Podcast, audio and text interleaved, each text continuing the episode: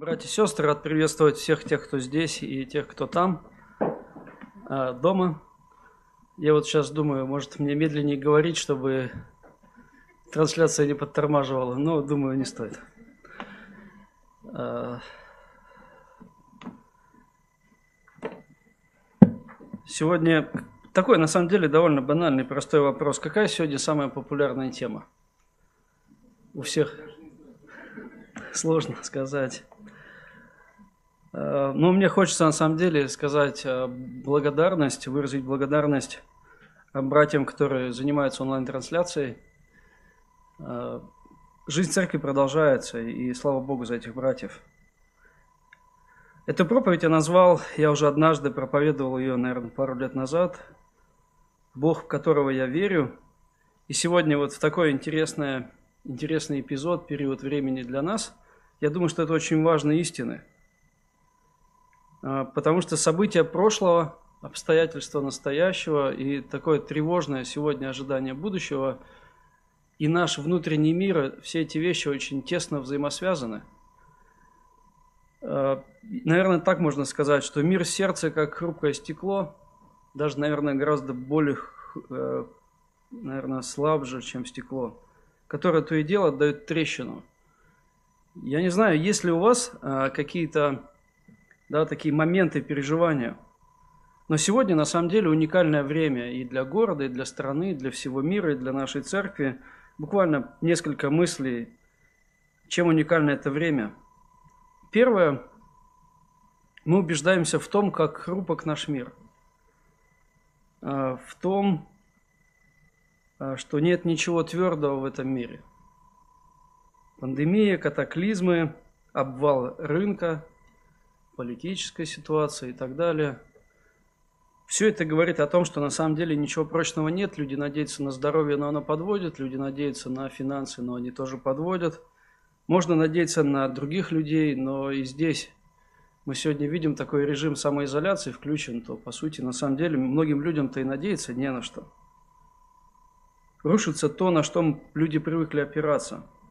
Во-вторых, мы убеждаемся в том, насколько беспомощен вообще человек. Не знаю, задумались ли об этом, но оказалось, как оказалось, весь мир, по сути, не готов а, к таким событиям. И как сегодня уже было сказано, это не самая сильная встряска.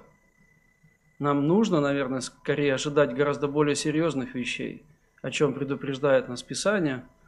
Мы не знаем по времени, что нас ждет в будущем, но нам нужно быть готовыми к тому, что может быть гораздо более серьезные вещи – но человек оказался не готов. И очень здорово, что сегодня принимаются очень адекватные и хорошие меры, а, но по факту человек беспомощен. Мы сегодня будем читать с вами об этом и размышлять чуть больше. В-третьих, мы убеждаемся, насколько во всем мире люди зависят друг от друга. Потому что все это происходит из страны в страну, из региона в регион, от человека к человеку. И, наверное, вот сегодняшнее время, оно как никогда показывает, насколько вообще все люди зависят друг от друга. Не знаю, замечали вы или нет, когда читаешь новости про Китай, то как-то особо не ёкает внутри ничего. Ну, как будто это на самом деле не происходит. Мы читаем просто новости, где-то в Ухане что-то происходит, и как-то ровно, спокойно на душе. Но когда это происходит уже в наших городах, когда мы читаем о первых погибших, о многих заболевших, мы начинаем думать, что на самом деле – мы очень сильно зависим друг от друга во всем мире. И, возможно, этот повод сегодня помолиться не только за нашу страну, вообще за весь мир, вообще за всех людей, о чем нам пишет апостол Павел в послании к Тимофею, молиться за всех людей. Потому что сегодня вот эту взаимозависимость мы более острее понимаем. Ну и, наверное, в-четвертых, это стресс для церкви. Это на самом деле стресс. Мы вынуждены очень как-то оперативно решать вопросы, встречаться, думать, как нам жить дальше, тестировать онлайн-трансляции, не только через YouTube, но и через Instagram и другие вещи. Думаем, как перевести жизнь церкви в онлайн-режим, чтобы, сидя дома, жизнь церкви не закончилась. Это действительно стресс. В этом проявляется наша вера, любовь, наша гибкость, наше послушание властям. И здесь можно об этом много рассуждать, но это, правда, стресс. И я думаю, что на самом деле это время, время возможности – время возможности вообще переосмыслить нашу веру переосмыслить вообще нашу жизнь, значение многих тех вещей, к которым мы привыкли, и просто подумать о том, как нам жить дальше. Ну, также, наверное, еще эта ситуация разделила наш город на несколько таких э, категорий людей. Одна из категорий, которые паникуют и боятся, они собирают все новости из WhatsApp и других мессенджеров и отправляют их другим, сея панику и необоснованную панику. Есть часть людей, которые вообще не обращают внимания, как будто ничего не происходит, они спокойно гуляют по Москве э, и не думают на самом деле о том, что довольно серьезная ситуация – есть третье, да, третий такой адекватный, наверное, срез людей, которые понимают серьезность положения, но панику не сеют. И пытаются каким-то образом, наоборот, вразумить людей каким-то нормальным, адекватным мерам. Но мне очень хочется, чтобы церковь заняла четвертую позицию. Чтобы мы понимали серьезность положения, но вместе с тем доверяли Богу и успокаивали и поддерживали слабых своей верой. Чтобы мы предпринимали меры, необходимые меры да, по нашей безопасности, не только нашей, но и других. Но вместе с тем мы же понимаем с вами, что от нас много не зависит. И если Господь решил прибрать нас к себе, простите за такое выражение, то никакой спирт нам не поможет. И это произойдет независимо от наших действий. Если Бог решил гораздо больше людей забрать к себе, то Он это сделает. Если Бог этого действительно хочет. Поэтому нам нужно понимать зону нашей ответственности, делать, что зависит от нас – вместе с тем доверять Богу все это положение и служить тем людям, которые находятся в более бедственном положении, чем мы. Я хочу, это вот просто такое вот уникальное время для нас. И мне бы хотелось для нашего размышления совместного прочитать один отрывок Евангелия от Марка, 4 главу. 4 глава Евангелия от Марка, с 35 стиха до конца. «Вечером того дня сказал им, переправимся на ту сторону, и они, отпустив народ, взяли его с собою, как он был в лодке с ними, с ним были и другие лодки. И поднялась великая буря, волны били в лодку так, что она уже наполнялась водою, а он спал на корме на возглавии. Его будет и говорят ему, «Учитель, неужели тебе нет нужды, что мы погибаем?» И встав, он запретил ветру и сказал морю, «Умолкни, перестань». И ветер утих, и сделалась великая тишина. И сказал им, что вы так боязливы, как у вас нет веры? И убоялись страхом великим, и говорили между собою, кто же сеет, что и ветер, и море повинуются ему? Знаете, в этой истории, если так чуть-чуть отдалиться от деталей текста, произошло такое столкновение ограниченного человеческого мировоззрения и такой Божьей реальности – когда ученики оказались вот в эпицентре стресса, кризиса, здесь проявилось их ограниченное мышление. И вместе с тем мы видим здесь Бога, который абсолютно спокоен и решает очень вопрос очень просто. И это является назиданием, большим назиданием для учеников. И буквально несколько мыслей, четыре мысли я поделюсь вместе с вами. И первое такая, первый такой тезис – Бог царствует – Бог является царем везде, всегда, во все времена благоденствия или время переживания и скорби. Бог остается царем. Буквально несколько таких деталей текста. Во-первых, Иисус во время шторма спокойно спит. И здесь можно сослаться на человеческую усталость Иисуса, и комментаторы об этом пишут, что Христос действительно устал. Э, у Христа был очень тяжелый ритм жизни, постоянное стечение людей, и Христос уставал и физически, и, эмоционально это было очень сильное истощение, потому что постоянно люди, которые от тебя чего-то хотят. Я думаю, что многие из нас знают это чувство усталости, когда уже все, у тебя уже просто все опускается и так далее. Здесь Христос, Он уставший, Он спокойно спит. Знаете, но еще более удивительная реакция Христа после пробуждения. Шторм не застал Христа врасплох. Он спокоен, когда вокруг шторм. Мы не видим ни паники, ни волнения у Христа. Хотя попробуйте себе представить, вы стоите в лодке, которая заполняет вода, и известно, Израиль известен сильными штормами, несмотря на то, что море маленькое, Михаил Иванович видел, это маленькое море. Но из-за его рельефа, из-за рельефа гор, очень сильные шторма. Я слышал даже, что в многих местах не ставят машины а, около моря, то есть вот на набережной не ставят машины, потому что их смывает водой. Настолько сильные на самом деле там шторма. И здесь на самом деле вывод очень простой. Сегодня, во время такой всеобщей истерии, вокруг пандемии, всего кризиса, Христос спокойно смотрит на сегодняшний мир. Ничто сегодня Христа не выводит из, да, из-под собственного спокойствия.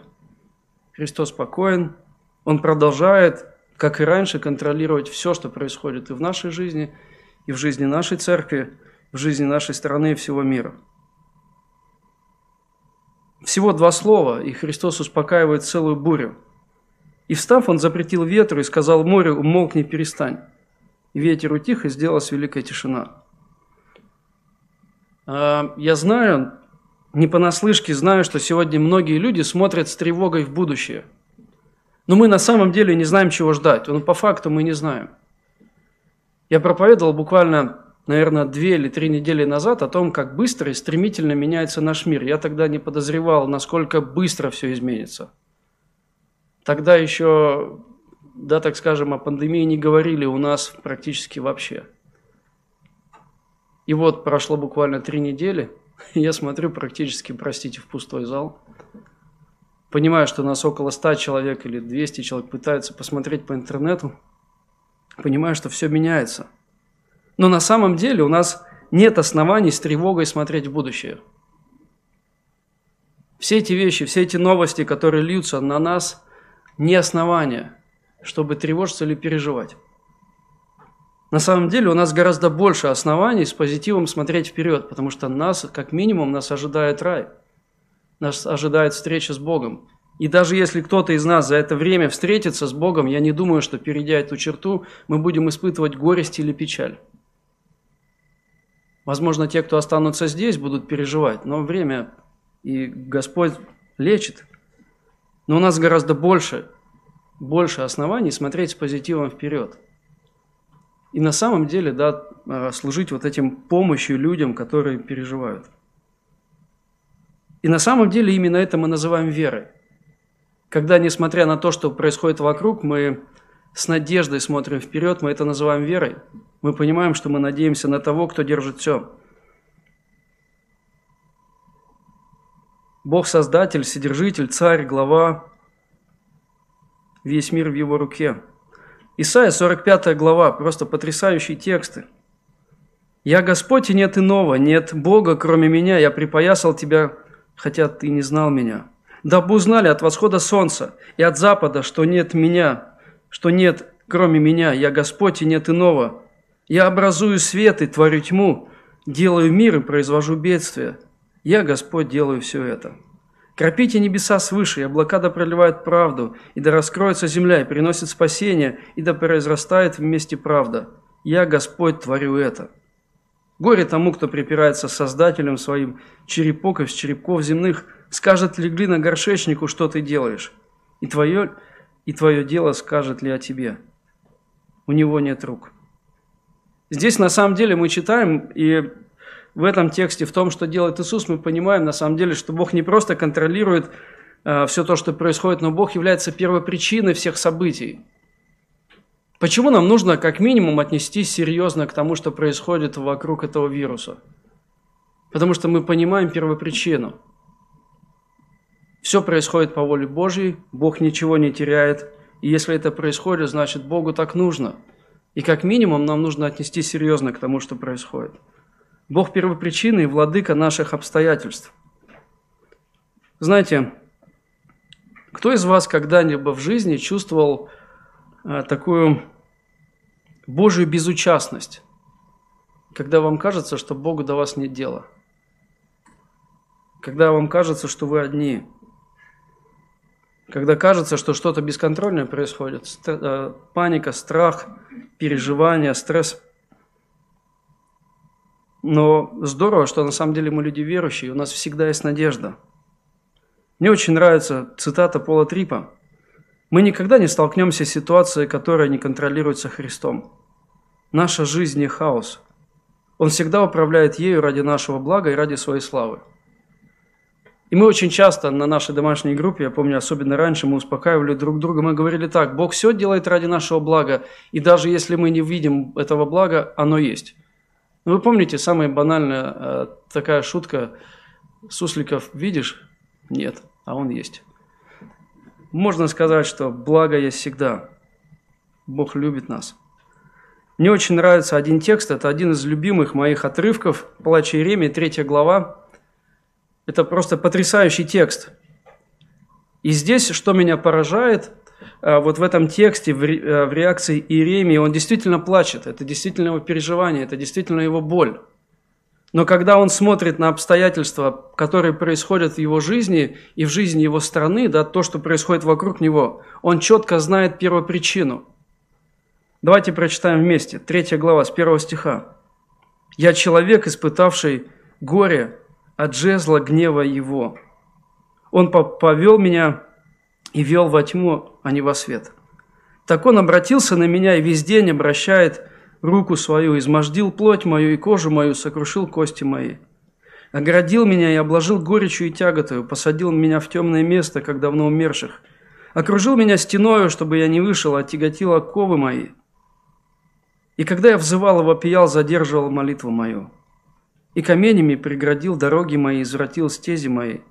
Он стал для меня как бы медведь в засаде, как бы лев в скрытом месте. Извратил пути мои и растерзал меня, привел меня в ничто. Не натянул лук свой, поставил меня как бы целью для стрел. Послал в почки мои стрелы из колчана своего. Я стал пошме... посмешищем для всего народа, вседневной песню их. Он присытил меня горечью и напоил меня полынью. Сокрушил каменьями зубы мои – покрыл меня пеплом. И что удивительно, здесь на самом деле описаны разного рода страдания. Страдания физические из-за здоровья, э, страдания душевные из-за унижения, позора, страдания за других людей, которые вокруг него.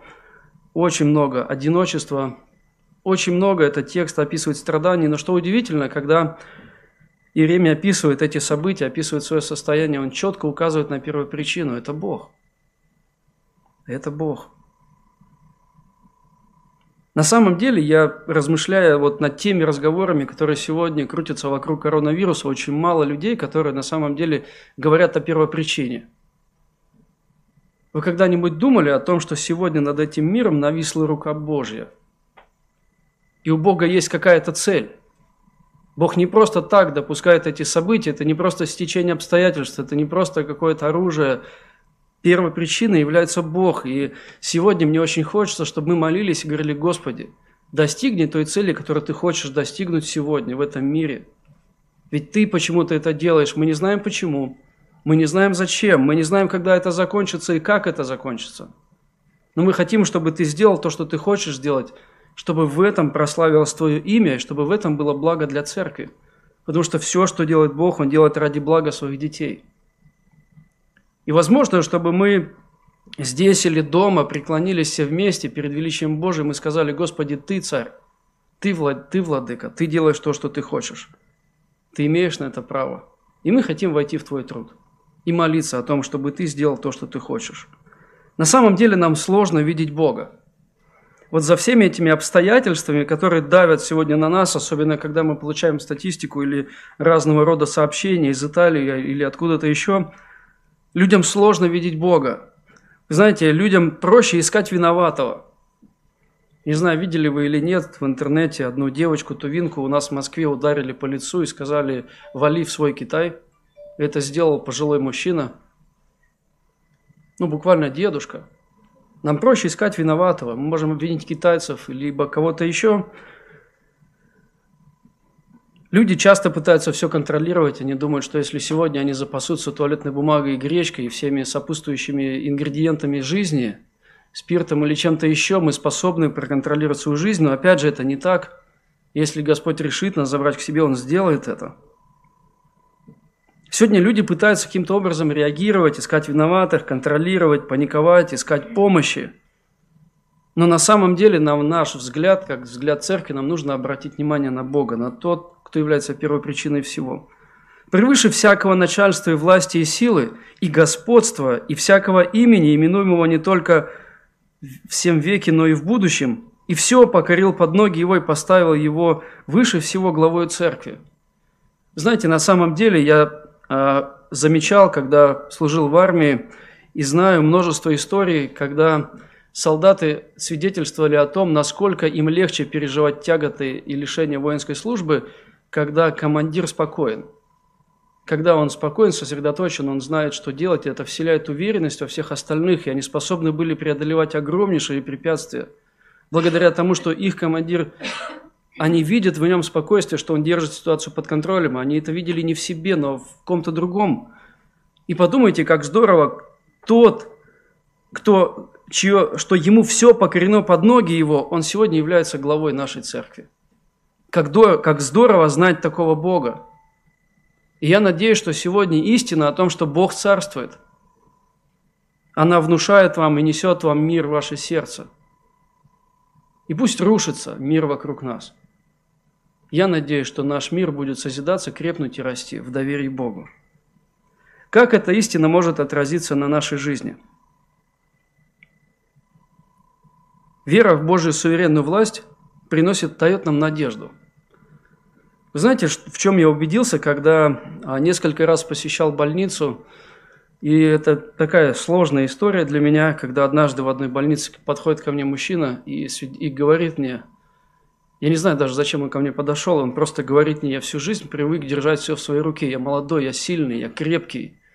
У меня была очень разгульная жизнь, потому что я сделал опорой сам себя – Сегодня у меня рак. Я умираю. Для меня это был стресс. Я никогда в жизни не разговаривал так с человеком. Я просто не знал на самом деле, что ему ответить. И здесь я это рассказываю не потому, что я молодец. Но для меня было настолько очевидным, что у человека нет надежды. Сегодня многие люди лишаются надежды, но она у нас есть. И это за это просто благодарность, большая благодарность Богу. Это приносит надежду – это несет мир для нашей души. И это, я надеюсь, учит нас заботиться о других людях. Как минимум говорить с людьми о важных вещах, о вечных вещах. Это должно мотивировать нас нести Евангелие другим, и это прославляет Бога. Представьте себе, когда вокруг шторм, церковь продолжает прославлять Бога. Она реагирует на обстоятельства, но она продолжает славить Бога, несмотря ни на что. Это действительно прославляет Бога. Я хочу дальше зачитать этот текст плача Иеремии с третьей главы и посмотреть, что Иеремия, он не просто видит первопричину, но видя первопричину, понимая первопричину, вера Иеремии не гаснет, но наоборот начинает гореть еще ярче. «И удалился мир от души моей, забыл я благоденствие. И сказал я, погибла сила моя и надежда моя на Господа, по мысли о моем страдании и бедствии моем о полней желчи. Твердо помнит эта душа моя и падает во мне. Но вот что отвечаю сердцу моему и потому уповаю. По милости Господа мы не исчезли, ибо милосердие его не истощилось, оно обновляется каждое утро, велика верность твоя. Господь часть моя, говорит душа моя, и так буду надеяться на Него. Благ Господь к надеющимся на, Него, к душе ищущей Его, благо к тому, кто терпеливо ожидает спасения от Господа. И когда мы читаем первую часть главы. Когда мы читаем вот эту вторую часть, мы понимаем, что вера Иеремии стала сильнее, она загорела яркими красками. И я надеюсь, что вот этот всеобщий стресс на самом деле будет большим благом для церкви, чтобы наша вера горела еще сильнее. Чтобы этот стресс для церкви, для всего мира стал точкой роста для церкви, ростом для нас, как верующих людей. Мне очень нравится история Дэвида Ливингстона, когда я изучал его в школе. Я очень любил мореплавателей, но тогда в школе я не знал, что это был христианский миссионер, исследователь Африки, который, помните, он открыл водопад Викторию, и не только. Когда он только отправлялся в Африку, э, друзья перед кораблем пришли его поддержать. И, естественно, каждый озаботился, чтобы предупредить его, как в Африке плохо – и они начали настраивать его опасности там, и так далее, объяснять ему, как все это плохо, как тяжело. А, а, один даже из них пытался убедить его остаться в Англии, что зачем тебе все это нужно и так далее. Но открыв свою Библию, Ливингстон ответил им, прочитав всего шесть слов, которые сыграли решающую роль в принятии им этого решения. «Я с вами во все дни до скончания века». Вот этот отрывок он им прочитал. Затем, повернувшись к тому человеку, который больше всего переживал, улыбнулся и спокойно ответил. «На это слово, друг мой, можно положиться, поэтому я еду». Зная историю этого человека, он похоронил там свою жену, своих детей. Он умер сам в Африке. Но на самом деле я верю, что человек гораздо больше приобрел, чем потерял. Это действительно жизнь веры. Вторая моя мысль. Бог спасает. А, Бог контролирует все, Он является царем, и Бог спасает. Вы знаете, что интересно, что одна очень простая деталь. Там были и другие лодки, которые плыли рядом. Но ничего не известно про те лодки. Как вообще, вот что с ними случилось? Неизвестно ничего что с ними произошло. Размышляя об этом, я делаю очень простой вывод. Сегодня очень многие люди рядом со Христом. Мы посвящали мужской и женский выезд размышлению о наших подростках, о наших детях, о многих и многих людей, которые находятся в церкви, но не в ней, которые находятся рядом с Христом, но не в нем. Люди, которые с детства слышат Евангелие, Люди, которые с детства слушают проповеди, люди, которые служат здесь, они вместе с нами могут петь, они вместе с нами ездят разные поездки, они вместе с нами в наших лагерях, на наших встречах, но они не знают Христа, и они не Его. И здесь на самом деле я очень надеюсь, что вот этот текст станет напоминанием, что только, только со Христом безопасно, потому что только Он спасает – Христос наш единственный Спаситель, и больше никто. Знаете, на самом деле люди, под интересный парадокс, я уже много раз об этом говорил, что люди продолжают сами себя спасать. Вообще вот этот вот процесс самоспасения в людях, он с самого рождения. Все люди знают, что с этим миром что-то не так, абсолютно все. Очень простой можно анализ провести. Вспомните любой сюжет любого фильма или книги – есть всегда какая-то проблема, есть всегда какое-то решение. Кто-то выступает спасителем, кто-то выступает каким-то героем. Наверное, не, не будет сюжета вот в наших книгах, фильмах или рассказах, если не будет какой-то проблемы и решения проблемы. Вот, наверное, сюжет, сам по сути сюжет, будет отсутствовать, если этого не будет. Сегодня все люди понимают, что есть какая-то проблема, что с этим миром что-то не так. Абсолютно все. И все люди пытаются что-то сделать. Все люди пытаются как-то решать вопрос. Кто-то надеется на деньги, кто-то надеется на здоровье, кто-то надеется на работу и на свои способности. Но вы знаете, сегодня интересно, рушится не только рынок, не только здоровье. Я тут буквально вчера узнаю новости. У нас в деревне, где я всю жизнь вырос, один завод, который практически всему поселку давал а, рабочие места. Все ждали, что когда поменяется хозяин, настанет какая-то стабильность и так далее. Хозяева поменялись. Но они взяли и сократили почти 300 человек. Представьте себе какой-то удар. На самом деле для людей, которые привыкли жить дома, ходить на работу, и тут вдруг огромное количество людей остаются просто буквально без работы.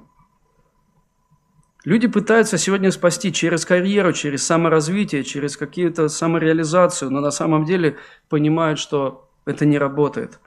Огромное количество известных людей, которые заканчивают жизнь самоубийством просто потому, что они потерпели разочарование, крушение в своей надежде на творение. Но мы спасены благодатью, через веру. И это не от нас. А помните, что это Божий дар. И представьте сегодня, что нам ничего не нужно делать, чтобы спастись. Мы это уже имеем во Христе. Знаете, дела наши – это не средство для спасения, но это результат спасения. И опять же, очень здорово, когда мы с вами в этот период такой всемирного переживания мы обращаемся к Богу и понимаем, что наше спасение в Его руке, мы его имеем, и никто не может его отнять. Бог спас нас, и наше спасение в Его руке. Знаете, в моменты падения, скорби, печали многие верующие ставят под сомнение свое спасение. Ученики поставили под сомнение свое спасение. Когда, находясь в этой лодке, они сделали все, что они могли. Они были опытными рыбаками. Когда они оказались в самом кризисе, единственное, что они смогли, это разбудить Христа и вспомнить, что, оказывается, с ними в лодке находится некто больше, чем просто человек. И очень часто Бог ставит нас в разные обстоятельства жизни, лишая нас всяческой жизненной опоры, чтобы, чтобы мы обратили внимание, взгляд на того, кто на самом деле держит нашу жизнь в своей руке. Чтобы однажды мы признали себе мое спасение, моя жизнь, мое дыхание, мои средства, моя гречка. Господи, все в Твоей руке, и ничто не способно лишить этого. Поэтому мне очень хочется, чтобы сегодня, вот в эти дни переживания, всемирного переживания, мы верили, что наше спасение в руках Христа – и чтобы наша надежда была в нем. Однажды один парень звонит мне и говорит такие слова. «Я думаю, что Бог меня не примет и не простит. Я не могу прийти к Нему в таком состоянии, в состоянии какого-то переживания, греха, стресса. Я грязный. Я пытаюсь много делать, я читаю Библию, я молюсь, но у меня ничего не получается. Я ему говорю, слушай, очень здорово, это самое лучшее на самом деле состояние, чтобы прийти ко Христу. Потому что именно сейчас ты начинаешь понимать, что оказывается, ты не можешь ничего, и тебе нужен кто-то больше, чем просто человек. Тебе нужно нечто большее, чем просто дела. Тебе нужна благодать. Именно в тот момент, когда ты разочарован в себе и во всем мире, это самая лучшая на самом деле возможность прийти к Богу и понимать, что вот именно сейчас я понимаю, мне нужно нечто большее, чем просто дисциплина или что-то еще. Мне очень понравились слова Тима Келлера. Когда мы падаем, нам нужно помнить, что мы спасены благодатью, но еще больше нужно помнить об этом, когда мы имеем успех. Это тоже очень важное замечание, что то, что мы получаем, или то, что мы заработали и заслужили, тоже не наше, это тоже Божья благодать. Это тоже то, что делает Бог. Мне очень нравится Псалом 106. Я так смотрю, я думаю, что они как-то связаны. это очень, очень такие сильные слова но возвали к Господу в скорби своей, Он вывел их из бедствия, Он превращает бурю в тишину, и волны умолкают. И мне очень хочется, чтобы вот эти волны переживания, они умолкли, когда мы с вами вместе находимся перед Богом, понимая, что Бог является первопричиной всего, и то, что Он любит нас, и Он спасает нас. Он превращает бурю в тишину, и волны умолкают. 106 Псалом, 29 стих. Еще одна мысль, Бог любит, его мотивация – любовь. Знаете, когда Иисус говорит, ну что вы испугались, где же ваша вера? Вот в этих словах Иисуса я не слышу укора или э, какого-то упрека в адрес учеников. Но мне кажется, Христос прекрасно знал, что ученики будут пытаться сами себя спасти до последнего, и только потом его разбудят. Он прекрасно знал, что будет. Во всяком случае, наша реакция, даже наше переживание – тоже не удивляет Иисуса, как минимум. Он прекрасно знает, как мы будем реагировать на все эти события. Но, возможно, сегодня Бог задает вопрос, где же ваша вера? Где? Почему сегодня этот вопрос пандемии так сильно беспокоит ваше сердце? Почему именно это лишает вас надежды на будущее? Где же ваша вера? На самом деле Бог любит нас – это его природа, это его сущность.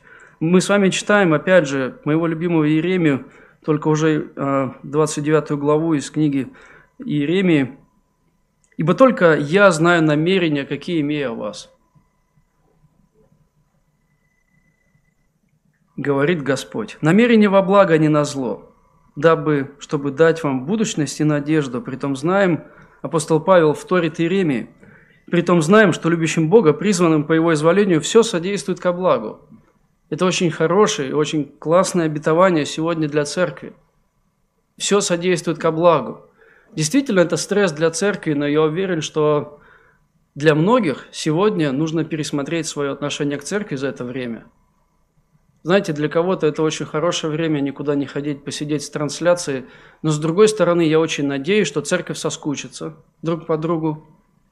И в следующее, второе воскресенье, второе собрание, я надеюсь, что никто не опоздает. Почему? Потому что мне очень нравится, когда я открываю, простите, что говорю такие вещи, я открываю все чаты наши, нашей молодежи и другие, везде пишут. Начало трансляции все пишут, опаздываем, тормозит. То есть все вовремя в 10 подключились. И, честно говоря, меня это радует. Мы переживаем за качество, мы хотим видеть, слышать друг друга, вообще знать, что происходит. Это очень здорово. И я надеюсь, что это время, этот период карантина просто заставит нас переосмыслить наше отношение к церкви и друг к другу. Я надеюсь, что мы соскучимся друг по другу, да, вот по такому нашему общему собранию. Смотрите, какую любовь дал нам Отец, чтобы нам называться и быть детьми Божьими. Мир поэтому не знает нас, что не познал Его. Возлюбленные, мы теперь дети Божьи, но еще не открылось, что будем. Знаем только, что когда откроется, будем подобны Ему, потому что увидим Его, как Он есть. И всякий, имеющий эту надежду на Него, очищает себя так, как Он чист. Сегодня это очень хорошее время, чтобы наша надежда росла и крепла. Как это может отразиться на практике нашей жизни – очень часто, знаете, когда люди сталкиваются с какими-то жизненными событиями, им кажется, что Бог на них гневается, что Бог наказывает мир. Сегодня многие люди толкуют события пандемии очень по-разному. Кто-то считает, что это наказание Божье за грехи людей и так далее. Можно по-разному толковать. Но в чем мы можем быть твердо уверенными? Бог любит. И даже когда наказывает, Он любит – и даже когда рука Божья легла над миром, Он любит, Он делает это, чтобы люди посмотрели выше, чем просто что-то земное. Поняли, что есть нечто больше, более ценное, чем наш комфорт.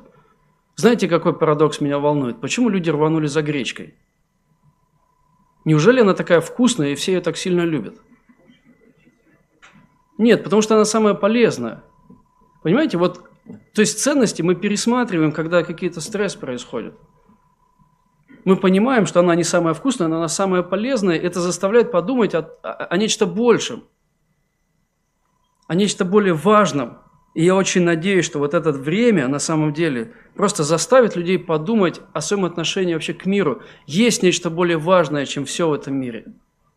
Есть нечто более ценное, чем все в этом мире. Это Бог и Его отношения, это Бог и Его любовь. Поэтому, как минимум, это может опять же, укреплять нас в нашей вере. И мы можем понимать, что даже если я подвергся страданиям, Бог делает это, потому что меня любит. Это может укреплять нашу веру. Ну и последнее. Бог наставляет его цель. Знаете, Бог не просто допускает эти обстоятельства, Он не просто со стороны, как а, наблюдатель, смотрит, как происходит в этом мире, не просто по телевизору, по прямой трансляции, смотрит за событиями этого мира, и, и потому что ему интересно – нет, у Бога есть цель, у Бога есть план. Бог хочет нас с вами перевоспитать и сделать нас подобными себе. Вы знаете, интересно, но страдания всегда работают так. Страдания всегда обнаруживают а, точку нашего упования. Вот на что мы на самом деле надеемся. Когда стресс происходит, люди бегут туда, в чем ищут а, укрепление. Люди всегда обращаются за помощью – Поэтому очень многие люди бегут в магазин, кто-то бежит в аптеку, кто-то думает, что делать с деньгами. Мы думаем, делать, что делать с нашей верой. Я очень надеюсь на самом деле, что вот все эти испытания, которые есть сейчас и которые нас ждут, больше будут укреплять нас в надежде на Бога. Ученики были профессиональными рыбаками, вы все это прекрасно знаете. Более того, они уже ловили там рыбу. Они знают природу этого моря, да, вот что вообще там возможно. Ну, опытные ребята. Поэтому они пытались каким-то образом да, пройти через этот шторм. Но это был особенный шторм. Не такой, как другие. И вот в конце концов они поняли, что это нечто большее, чем просто стечение обстоятельств. Им нужен был кто-то больший, и он был рядом с ними – вы знаете, что я думаю, что испытали ученики? Первое, они поняли, мы бессильны. Пытались вычерпывать воду из лодки, Может быть, у них были специальные средства для этого. Не пытались как-то парус выставить, да, вот эти средства, чтобы направлять как-то, да, вот управлять лодкой, чтобы она не перевернулась, не дала крен. Возможно, они даже знали, где нужно стоять в момент шторма, чтобы, да, не подвергать лодку там разным э, болтаниям и так далее. Но все это оказалось бессильно. Но они на это надеялись, они на это уповали. Сегодня мы тоже, многие, знаете, мы можем сказать, что мы профессионалы в чем-то. Сегодня очень ценится в этом мире среди молодежи быть профессионалом, и вот это, зачастую вот именно это становится точкой упования. Я помню, мне однажды один мой друг говорил такую вещь. Он говорил, слушай, тебе надо учиться ремонтировать вещи. Вот даже если кризис придет, даже если война, люди же не будут новое покупать. Они будут ремонтировать. Вот здесь ты как раз таки, ну, на хлеб себе и заработаешь. И я понимаю на самом деле, что это правильно, это очень разумно, но в какой-то мере это может стать абсолютом. Я умею зарабатывать, что бы ни происходило, я умею делать это, что бы ни происходило, у меня есть знания, я знаю, как избежать коронавируса, у меня есть это, у меня есть это, но все это бессильно оказалось в лодке. Если Бог решит еще сильнее сжать этот мир, все наши знания – вся наша мудрость, все это просто исчезнет. Тогда мы окажемся все абсолютно равны, деньги обесценятся, миллионы рухнут, машины за, за огромное количество денег не будут иметь стоимость, будут важны самые банальные вещи – это хлеб. И вот тогда на самом деле начнется очень страшно, и тогда все люди поймут, на что они надеялись, на что они вкладывали свои силы и все свои ресурсы – Испытания показывают нашу настоящую сущность и нашу человеческую несостоятельность. Ключевым вопросом да, в этом тексте я вижу вопрос, где же ваша вера? В ком ваша вера? На, на чем основана ваша вера или на ком? Кто является объектом вашей веры? Лукаво сердце человеческое, более всего крайне испорчено. Кто узнает его? Да, вот на чем наше сердце находит опору. Я, Господь, проникаю в сердце и испытываю внутренности, чтобы воздать каждому по пути его и по плодам дел его.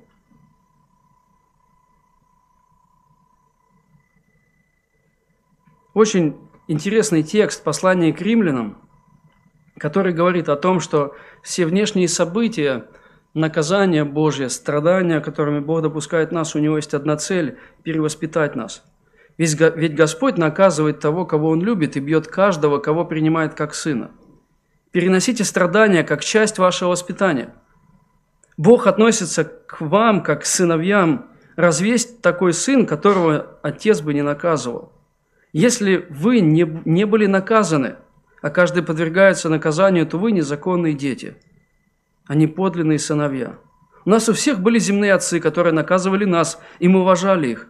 Насколько же больше мы должны быть послушны Отцу наших духов, ведь это послушание дает нам жизнь. Наши отцы воспитывали нас некоторое время, и так как им казалось правильным, но Бог воспитывает нас ради нашего блага, чтобы нам тоже стать участниками Его святости. Любое наказание кажется нам скорее причиняющим боль, чем несущим радость. Но впоследствии те, кто был научен наказанием, пожинают урожай праведности и мира. Поэтому укрепите опустившиеся руки и дрожащие колени. Укрепите. В сегодняшней сложной ситуации давайте просто молиться, чтобы церковь стала крепче, чтобы, чтобы церковь испытала больше единства, большую радость, больший мир, чтобы было больше любви, больше заботы друг о друге. Знаете, я вспоминаю в своей жизни, у меня был лишь один эпизод, когда меня ударил отец. Один раз в жизни. Но этот один эпизод научил меня одной вещи. Папа прав.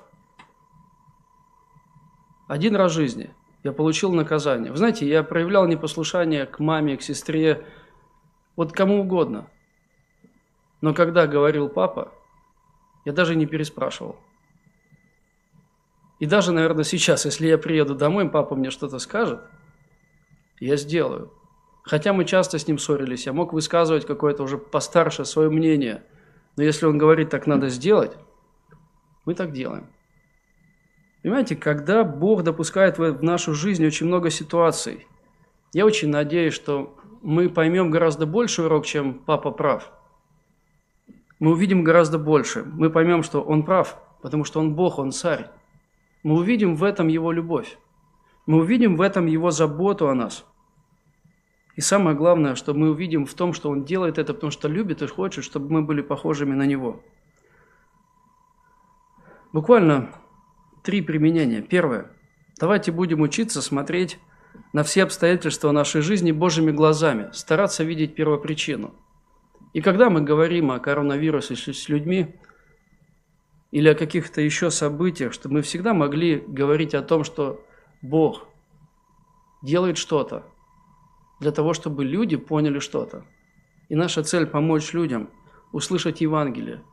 Возможно, это очень хорошее время для церкви, для благовестия своим родным. Знаете, просто Бог закрыл нас в доме с друг с другом, пожалуйста, проповедуйте своей семье. Особенно тем, кто неверующий. Позвоните. Благо, сейчас есть для этого все связи, все средства. Проповедуйте себе. Напоминайте себе, когда вам страшно. Когда вы смотрите в будущее с тревогой. Напоминайте себе, что у нас гораздо больше оснований быть спокойными, чем переживающими.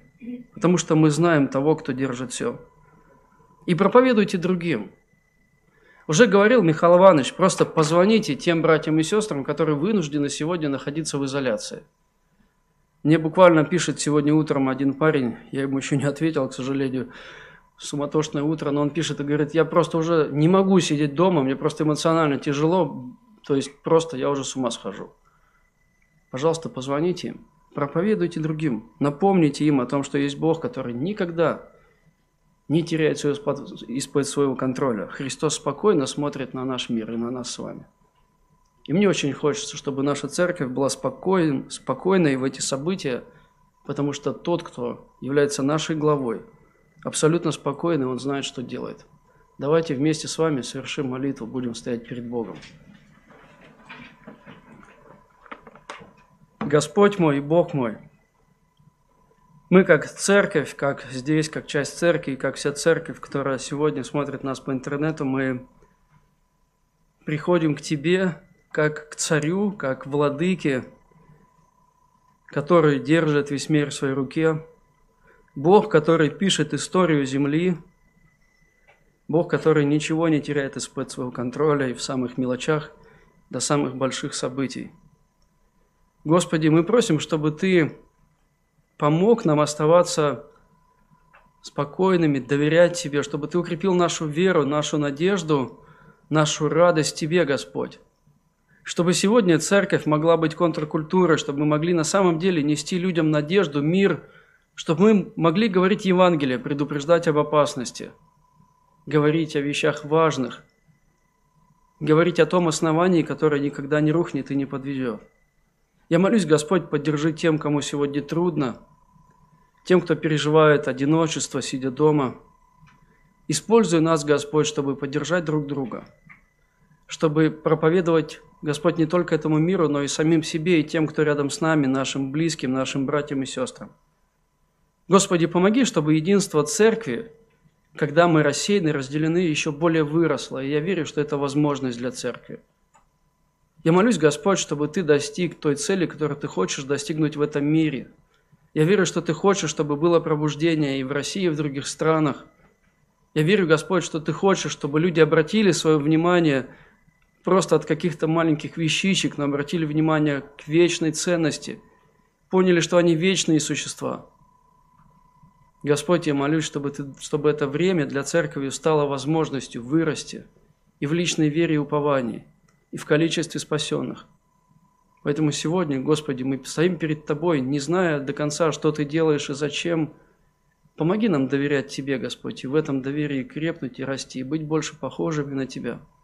Приобрести Твой характер любви и милости, заботы и честности. Поэтому будь благословен наш Господь и благослови всех нас. Во имя Иисуса Христа молюсь. Аминь.